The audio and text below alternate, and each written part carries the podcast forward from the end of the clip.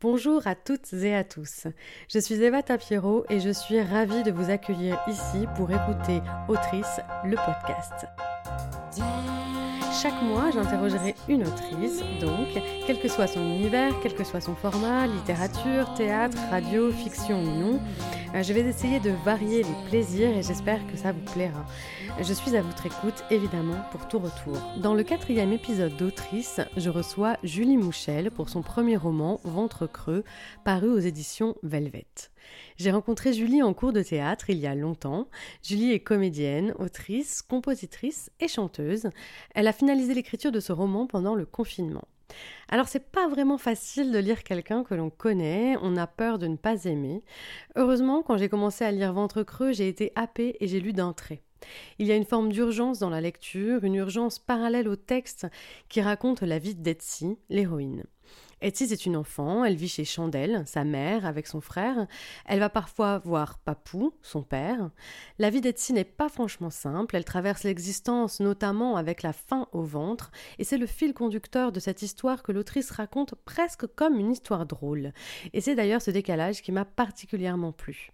Cet enregistrement a été fait chez Julie, qui m'a gentiment accueilli. Et petite surprise pour le prochain épisode d'ailleurs, l'enregistrement sera fait dans un studio prêté par la Cité Audacieuse. Allez, on passe à l'interview avec juste avant, comme d'habitude, la lecture de la première page de l'ouvrage. Et cette fois, j'ai choisi de la lire en compagnie de l'autrice. N'hésitez pas à me dire ce que vous en pensez. Liton. Mont-Saint-Aignan, 20 000 habitants, ville fleurie, Normandie. C'est ici que je vis avec ma mère. Ma mère, je l'aime, elle a toutes les qualités du monde. Notre appartement est situé dans un immeuble qui est situé dans un parc, le parc de Liton. Parc ou lotissement comme vous voudrez, à 5 minutes le panorama. Pour ceux qui ne savent pas, un panorama, c'est un lieu que les touristes adorent et qui offre une belle vue. Je ne crois pas que beaucoup de touristes viennent au panneau de Mont-Saint-Aignan. C'est dommage, on peut voir la ville de Rouen comme sur une carte postale. Le tout du dessus est en miniature. La rive droite et ses trucs importants et beaux, comme la cathédrale. La rive gauche et ses trucs moins beaux mais importants quand même, comme la tour des archives et les usines. Et les quatre grands ponts qui enjambent la Seine. Rive gauche, rive droite. La Seine, c'est un grand cours d'eau. Apparemment, la nuit, la cathédrale clignote dedans et les ponts se reflètent sur l'eau comme des traits d'union lumineux. Mon invité aujourd'hui, c'est Julie Mouchel. Salut Eva. Salut Julie. Euh, pour son livre, son premier roman même, mhm. euh, Ventre creux, paru aux éditions euh, Velvet. Donc, le, ton premier roman, c'est l'histoire d'Etsy, mhm. une petite fille qui grandit à Rouen entre une maman qui ne fait ni les courses ni à manger et un papa qui dort beaucoup. c'est ça pour résumer. pour résumer. résultat, Etsy, qui vit la plupart du temps, au début en tout cas chez sa maman, a toujours faim. Mhm. Et en fait, c'est là-dessus que, que vraiment est ton roman. C'est sur, c'est une histoire de faim. on y reviendra un peu, un peu plus tard. La première question que je voulais te, poser, c'est euh, est-ce que on peut échapper à son enfance? Euh, En tout cas, euh, je, crois que j'ai. Enfin, si, peut-être que moi, j'ai essayé d'échapper à mon enfance pendant, pendant des années et que. Et que j'ai je m'y suis collée en fait euh, quand, quand j'ai quand j'ai écrit ce livre. Je j'ai et, ça n'a pas été une, corvée. Enfin, tu vois, j'ai j'ai euh, je me suis presque retrouvée où j'ai trouvé la petite fille que que comment dire, elle est évidemment idéalisée, tu vois, mais euh, que j'aurais que j'aurais voulu être parce que Etsy a beaucoup d'humour, etc. Mais non, je pense pas. je pense pas qu'on puisse échapper à. Je pense que l'enfance nous rattrape toujours un, jour ou l'autre. Euh, et moi, j'ai eu le, sentiment pendant, euh, euh, ma jeune, euh, ma vie de jeune adulte, euh, d'avoir un peu mis une couverture là-dessus, d'avoir un peu étouffé tout ça, et que finalement j'ai retrouvé un rapport un peu authentique, un peu plus authentique à moi-même. Je me suis reconnectée et connectée à qui j'étais, et, que pour ça il, fallait que, que j'en passe par l'enfance, par la fondation. En fait. Mmh. Oui, parce qu'effectivement, ce que j'ai pas dit jusqu'à présent, j'ai pas dit dans le dans le dans le résumé, c'est que c'est une autofiction. Et donc en fait, cette histoire, c'est ton histoire en fait. Ouais, c'est une autofiction. Euh, donc le, les, les, faits, les faits sont, sont, les faits sont la réalité et le, toute la forme, le travail formel, on a fait. Enfin, dès qu'on dès qu'on tient un discours sur du réel, c'est de la fiction. Donc voilà, c'est devenu de la de l'autofiction. Et c'est pas justement, c'est un peu c'est un peu casse-gueule entre guillemets comme comme comme genre, comme format, mmh. parce qu'on se raconte, mais il faut quand même raconter une fiction. Mmh. C'est ce que tu viens de dire. Mmh. Effectivement, il y a une, il y a une part de y a la réalité mm. qui est le fond, mm. euh, mais on, tu racontes quand même une histoire. C'est-à-dire que Etsy, ce n'est pas non plus euh, Julie. Non, non, non. Et d'ailleurs, euh, d'ailleurs, ça m'a mise en joie de, de, créer, de créer ce personnage. Je ne savais pas en fait que je savais pas où est-ce qu'elle allait m'emmener, Etsy. et, et, j'ai découvert un personnage euh, hyper léger, euh, avec vachement d'humour, euh, hyper sautillant. je, enfin, pas le souvenir d'avoir été à, ce point comme ça quand, j'étais petite. J'avais, j'avais des caractéristiques communes, mais elle, elle a, elle a, elle a, elle a cette résilience vraiment sublimée, quoi. Elle a un truc hyper poétique et voilà. Bah oui, oui, non, mais effectivement, c'est ça. Et c'est d'ailleurs, je regardais parce que c'était une, une, de mes questions. C'est drôle parce que euh, l'écriture, elle est pleine, euh, elle est pleine de jeux de mots. Euh, ton mhm. écriture, il y a plein mhm. d'amusement. Mhm. Mais c'est ça, c'est même pas du jeu de mots, c'est de l'amusement avec les mots. Il y a vraiment un truc. C'est pareil. C'était pas. je me suis pas dit, tiens, je vais, je vais faire. parce qu'il y a beaucoup, beaucoup de, de, jeux avec les mots. Et en fait, j'avais pas prévu ça du tout en, en, écrivant. Et pareil, ça m'a, ça m'a Enfin, c'est le personnage d'Etsy qui a, qui a amené ça et je me suis, euh, je me suis marrée à le faire. Et, et, en fait, c'est aussi pour ça que c'est de la fiction. Euh, les faits ne sont pas forcément euh, drôles, loin de là parfois, mais du coup, c'était marrant de le faire. Et puis aussi sur le tu vois, j'ai sélectionné une tranche de vie, j'ai anglais, enfin de là, il y a un point de vue, c'est raconté, quoi. Euh. Oui, bien sûr. Mais c'est ça qui est drôle, c'est qu'effectivement, moi, ça, je me, je me demandais euh, si cette, euh, cet amusement des mots était voulu, parce qu'en fait, ça rend quelque chose de.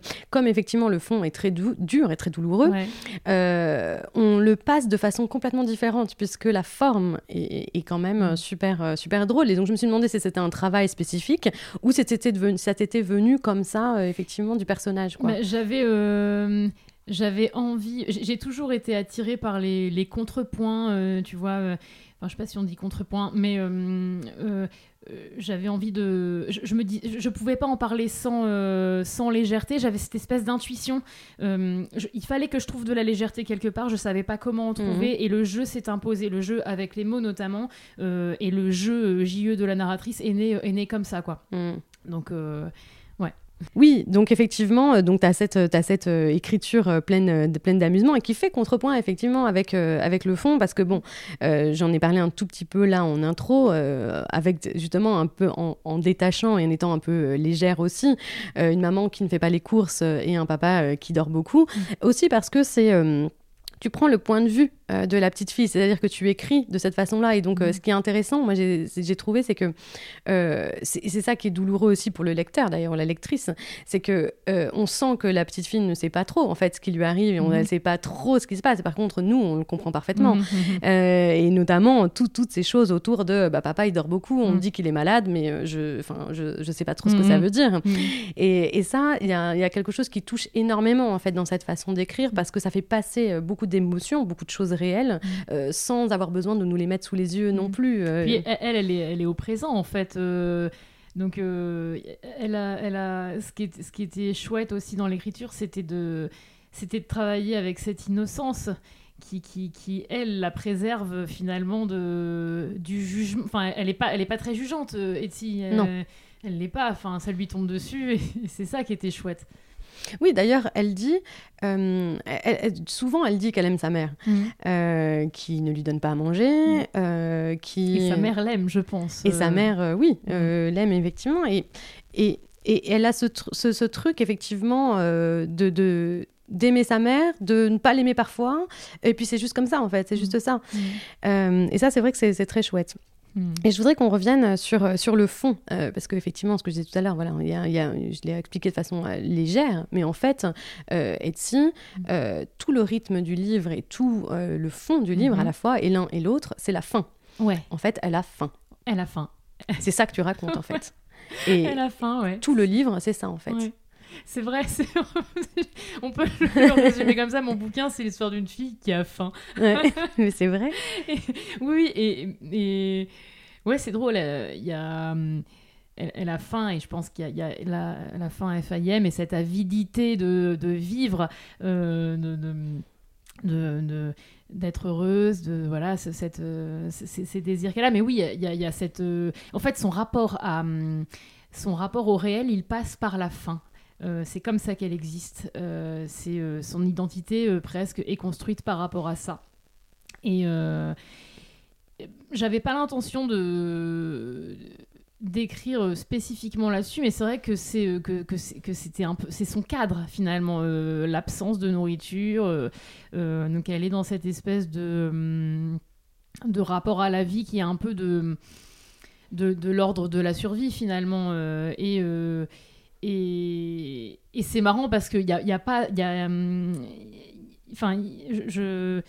Il n'y a pas trop cette. Euh, enfin, j'ai pas l'impression qu'on sente que c'est dur. Enfin, peut-être que, peut que si, toi, tu le sens en tant que lectrice, mais euh, en tout cas. Euh, ouais, je. Si sur la fin, enfin moi, ce qui m'a beaucoup, ce qui m'a beaucoup choqué en fait, c'est que quand tu n'as pas connu euh, la fin comme ça, en fait, tu découvres une autre dimension de la fin. C'est-à-dire que tu découvres une dimension de douleur, une dimension de souffrance, et tu découvres effectivement au, quotidien, c'est ça. Mm. C'est que ton, euh, il m'a semblé que, euh, comme tu dis, c'est un cadre. En mm. fait, le, fait que ça soit une telle douleur mm. fait que de toute façon, tout est obligé de passer par ça. Et d'ailleurs, toutes ses relations sociales se passent par ça aussi. C'est comme ça qu'elle rencontre ses, euh, ses copines. C'est ça, mmh. c'est comme ça qu'elle rencontre ses copines, ses voisines. C'est, euh, euh, elle, a, elle a un côté elle a un côté presque, c'est pas forcément le bon mot, mais opportuniste, tu vois. Elle, mmh. elle, elle, est très intéressée, enfin parce qu'il faut, il faut qu'elle se nourrisse en fait. C'est ça sa priorité. Donc elle sait où elle va, elle sait pourquoi elle rencontre les gens. Elle a un truc très et, et, elle, et, et donc il y a c'est difficile de jouer en fait, euh, d'aller dans le jeu, donc dans la vie quelque part, puisqu'elle est, euh, engluée dans ce truc-là et elle, arrive à, trouver un peu de poésie dans, tout ça parce que ça reste une enfant, mais il y a ça euh, en toile de fond et c'est clair que ça oriente, ça détermine ses rapports avec les gens et euh, avec ses parents, etc. Ouais. Mm. Et d'ailleurs, ça m'a fait moi l'effet d'un conte en fait, comme un contre-conte un peu. Mhm. Euh, tu vois, euh, là il y a une vie qui va mal, et on a un peu, moi la lecture, j'attendais la personne qui allait la sauver un peu, la mhm. personne qui allait ben, l'aider et la sauver. Mhm. Et au final, ben il n'y a pas grand monde en fait qui vient pour pour aider et sauver. Et donc ma, ma question c'était avec quelle avec quelle vision des adultes Elsie elle ressort de son enfance? Je pense qu'elle ressort de son enfance. Euh, j'allais dire avec de la colère, il euh, n'y a, pas que ça en fait, puisque finalement il y a quand même des adultes qui ont, qui, ont été présents et qui lui ont donné envie de, vivre. malgré tout, il y a eu des gens, parce qu'en en, fait, elle, elle, cherche. Quand, elle rencontre ses copines, ses voisines, elle voit, elle voit que les autres euh, peuvent être heureux, etc. Et ça, et, ça lui donne envie finalement. Euh. donc ça la, ça la tire un peu euh, vers le haut, de voir le jeu chez les autres aussi. mais mais il y a quand même, il y a quand, oui, c'est, elle, comprend que c'est pas normal en fait ce qui se passe chez elle quand même. Donc au, début, il n'y a pas de colère envers sa mère, par exemple. A pas de, mais plus plus elle grandit, il y a l'adolescence, elle comprend que, que c'est compliqué. Et par rapport au père aussi, il y a cette espèce de colère euh, qui, euh, qui, qui naît envers euh, le, donc le, père le père dépressif, le, père qui, qui n'est pas dans la vie. Et, et, donc donc il y a, y a, ça en fait qui qu'on sent poindre à la fin. Et puis après, enfin, je spoile pas, mais euh, elle, va se, elle, va se retrouver seule. Donc finalement, il y a, enfin, elle est allégée quand elle est, quand, quand elle est sans ces adultes-là qui, mhm. l'entouraient. Elle se retrouve allégée et c'est presque, c'est presque. Et, d'ailleurs, euh, dans, dans, le livre, elle le dit à un moment que avec son, avec son frère. Euh, Enfin, c'est presque un soulagement en fait que, euh, que, les, que les adultes euh, finalement autour euh, ne, ne, soient plus là. Hmm. C'est horrible à dire, mais c'est presque un délestage quelque part. Oui, ça, ça, le fait recommencer. Effectivement, on va pas spoiler euh, euh, la fin, mais effectivement, il y, a quelque chose. Euh, d'ailleurs, ça, ça, me fait penser à une question que je voulais te poser sur, mm. sur la fin, justement. Mm. Il y a une dernière page mm. qui est un peu de l'ordre de bah, c'est quoi les séquelles et c'est quoi la, les conséquences, en fait, de vivre de cette façon-là. alors, tu vas pas plus loin, hein, c'est vraiment juste un début. mais est-ce que c'était important pour toi de, de, montrer quand même ça, cette, ce, ce, que c'était? Parce que tu aurais pu t'arrêter. Comme, ouais. comme Exactement. Mm. C'est la fin, je l'ai réécrite en fait. Mm. Euh, et, et j'avais pas l'intention de. Donc, euh, à la fin, j'évoque j'évoque de façon très, très succincte les, les stigmates que ça a mm. pu laisser, parce que j'aurais pu, en, j'aurais pu en faire un livre de, de, la, voilà, de, de, ces stigmates, justement. C'était pas, pas mon intérêt. Mais euh... ah, je sais plus ce qu'on disait, pardon, je me suis perdue euh, sur les stigmates. Oui, c'était important pour toi de, de, de quand même passer à, autre, à la conséquence, en ouais, fait. Ouais, ouais, ouais, ouais j'avais... j'avais euh... En fait, oui, oui, oui, oui c'était fondamental pour moi de d'en parler quoi même si c'est pas de euh, l'aborder mm. et, euh, et, en fait je l'aborde et c'est vraiment la fin est vraiment traitée à la façon d'un conte tu vois il y a quelque mm, mm. chose de et j'avais besoin de, de, ça aussi pour, euh, pour, euh, pour mettre de la distance, mais, euh, mais la fin en fait dans ma vie dans ma vie de, de femme c'est resté c'est resté c'est resté très présent.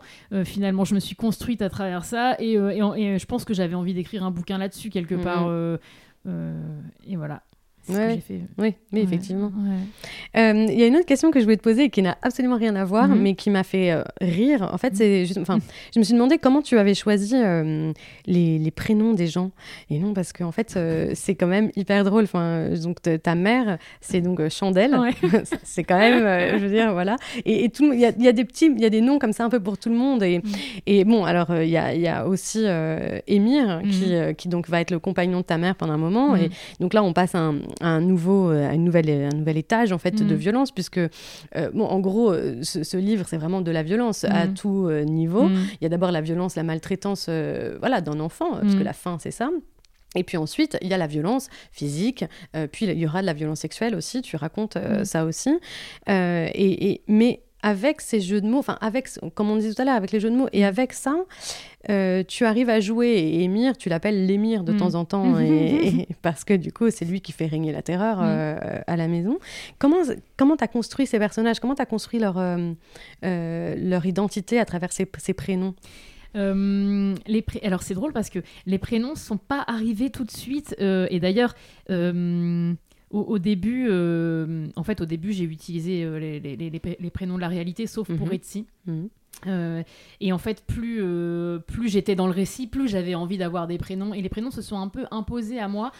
Chandelle, il y, y, a toujours une base de. Il y a chandelier, c'est un nom de famille euh, de, donc, qui est présent dans, dans, ma famille. Mhm. Donc il y a l'idée du chandelier. J'avais besoin de quelque chose qui soit proche de, donc, de la réalité. Mais chandelle, euh, l'image de la chandelle qui peut être allumée, qui peut être éteinte, la chandelle qui, qui va se consumer, c'était c'était ça. Et puis c'est sa lumière, sa mère, c'est sa lumière. Mhm. Elle a, en fait, quand elle, quand, elle, quand elle est enfant, ici elle a quand même un rapport au tout début fusionnel à sa mère où, où elles se disent tout. Sa mère lui dit Mais je peux tout te dire, tu réfléchis comme une adulte il y a ce truc-là et, euh, et euh, la, la, bougie qui se consume ou la bougie qui s'éteint qu'on n'arrive pas à rallumer, euh, mais c'est le phare, c'est le c'est la lumière, c'est sa mère quoi, c'est tout pour elle. Ouais. Et, et, hum, pour, les autres personnages, c'était assez poétique en fait. Je, le personnage de Sorin, du frère, pareil.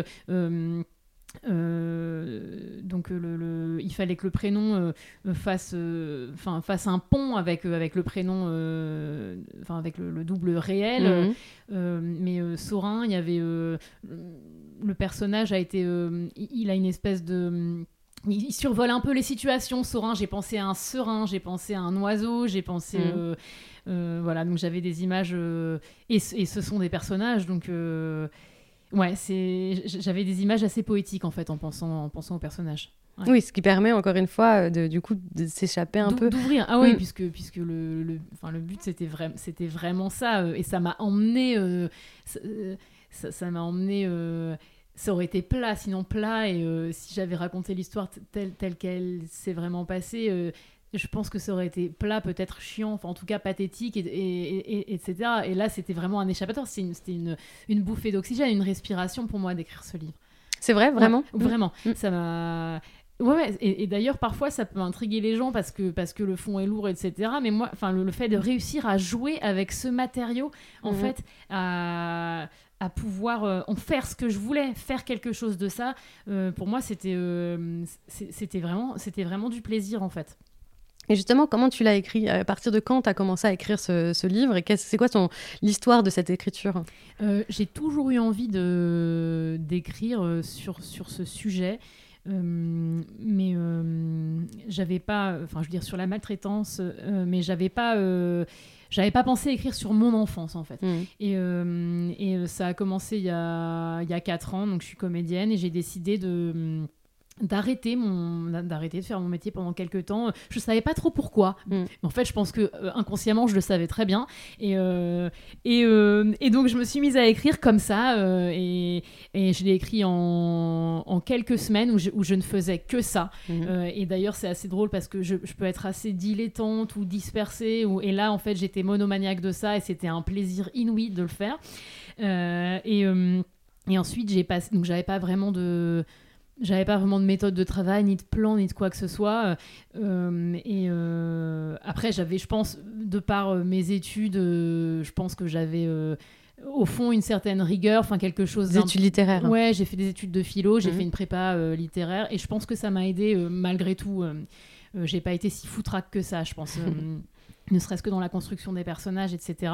Et en fait, euh, donc il y a eu ce, ce qu'on peut, appeler un premier jet. Donc euh, voilà, je l'ai écrit en un mois et j'ai passé euh, un an à, à, le réécrire, à le dire beaucoup, puisque, enfin, je pense que le, le, fait d'être comédienne, il fallait que, il fallait que je l'ai dans la bouche. Mmh. Et euh, à le dire euh, et, à travailler la musicalité, à changer, euh, à changer les mots. Et j'ai vachement bossé en fait les mots, j'ai vachement bossé dans le détail avant de rebosser la structure. Mhm. et quand, quand j'ai été signée, il a été question que, que je réécrive la fin, que je réécrive la fin FIN, et, et, que je réécrive d'autres passages.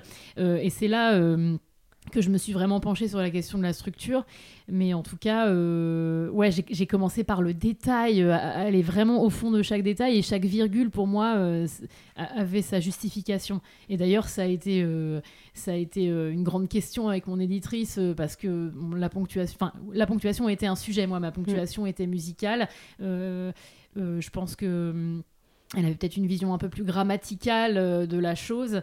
et, moi, j'ai eu du mal à, j'ai eu l'impression presque d'écrire un, une longue chanson, tu vois, quelque chose de. ou une, ou une poésie, peut-être. Euh.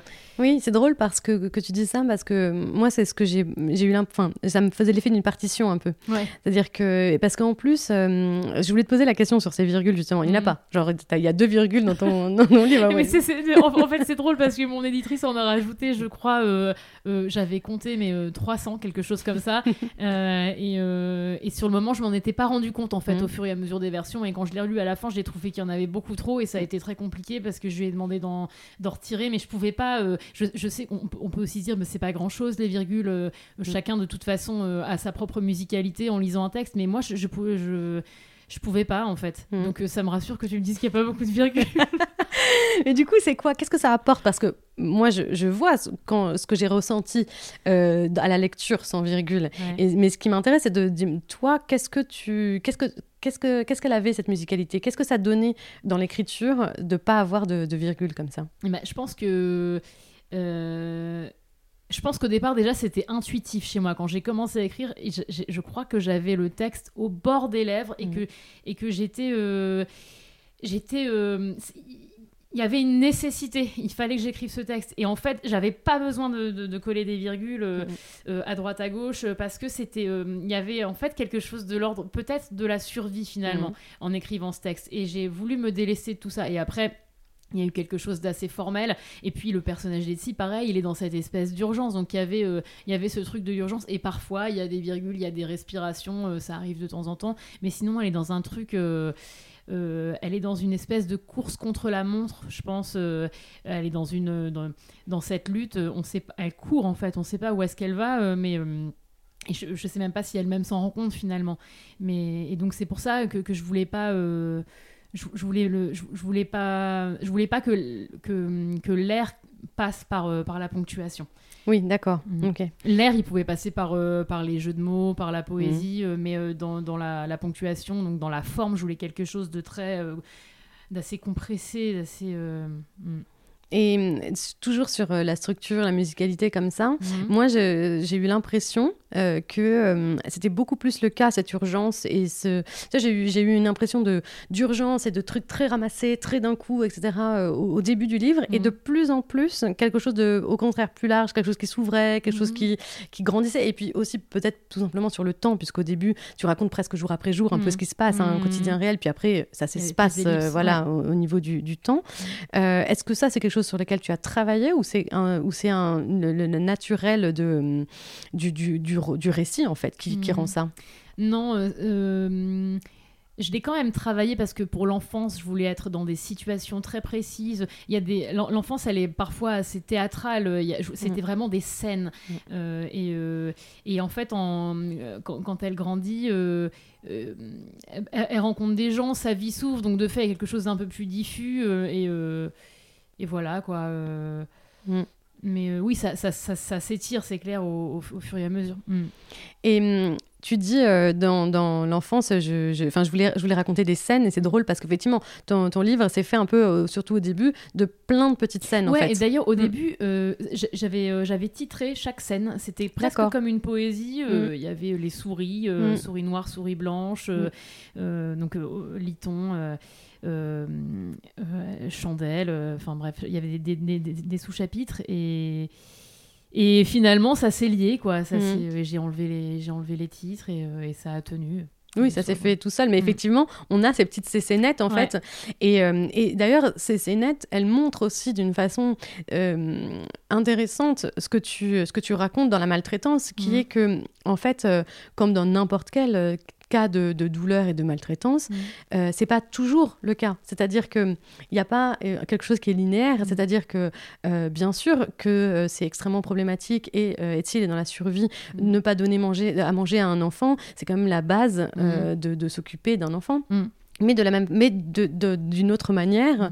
euh, tu racontes euh, euh, qu'elle te fait, qu'elle t'a fait un maillot de bain, Mm. euh, que vous vous amusez ensemble, qu'il y a de la musique, que qu'il y a de l'amour en fait. C'est, c'est- en fait, Mm. c'est ça, c'est ça le, le, le, le, le nœud du, du truc, en fait, c'est qu'il y a, il y a cet amour et il y a cette, il y a, il y a cette, il y a la maltraitance, il y a l'imperfection, il y a, il y a enfin l'imperfection, euh, c'est un euphémisme, mais euh, Mm. enfin il y y a la, il y a la dépression, il y a, mais il y a l'amour, il y a, euh, il y y a de la vie, il y a de la vie dans tout ça, il y a hum, il y a les chevaux aussi, euh, les chevaux qui vont Mhm. être la bulle d'oxygène d'Etsy. euh, et euh, c'est complètement bizarre de se dire, euh, enfin moi quand j'y repense, de se dire qu'il n'y a, a pas à manger, mais euh, mais il y a des chevaux. Euh, bon après, j'ai aussi tuilé, euh, il y a, y a- y a des, des moments de vie qui ont été euh, dans la réalité.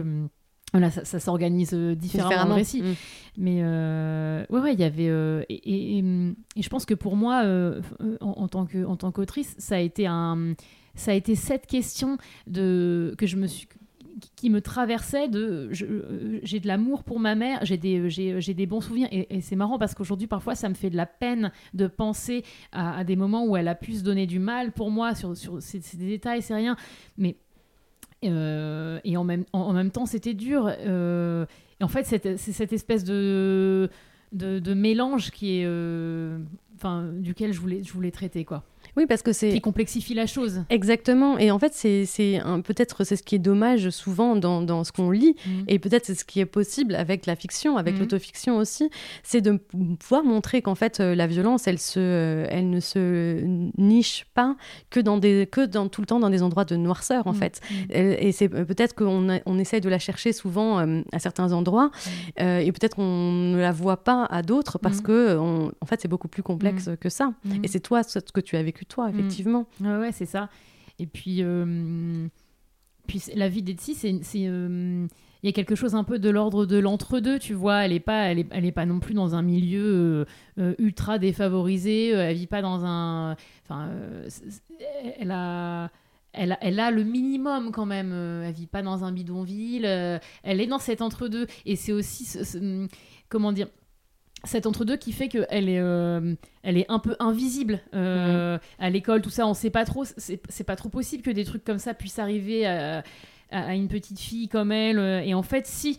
mais c'est aussi ça que je voulais aborder, tu vois, le fait, le fait qu'elle soit invisible. Oui, mais justement, ça pour moi c'est drôle parce que je me dis oui, elle est invisible, mais elle est invisible parce que on a une forme de préjugé sur où va se nicher la violence en mm. fait. Ouais, ouais la, violence.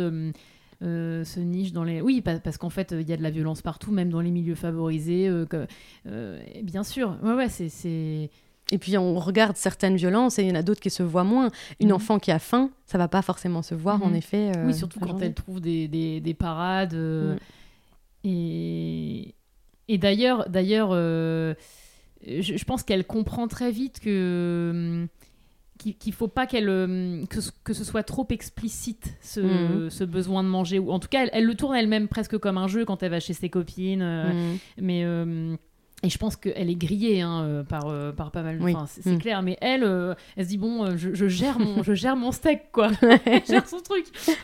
Alors que, bon, bah évidemment. Mais c'est pareil, c'est ses yeux d'enfant. C'est sûr qu'elle, elle va chercher quelque chose, c'est certain. On va peut-être revenir un petit peu sur euh, quelque chose de plus, euh, plus sur la forme plutôt que sur, euh, sur le fond.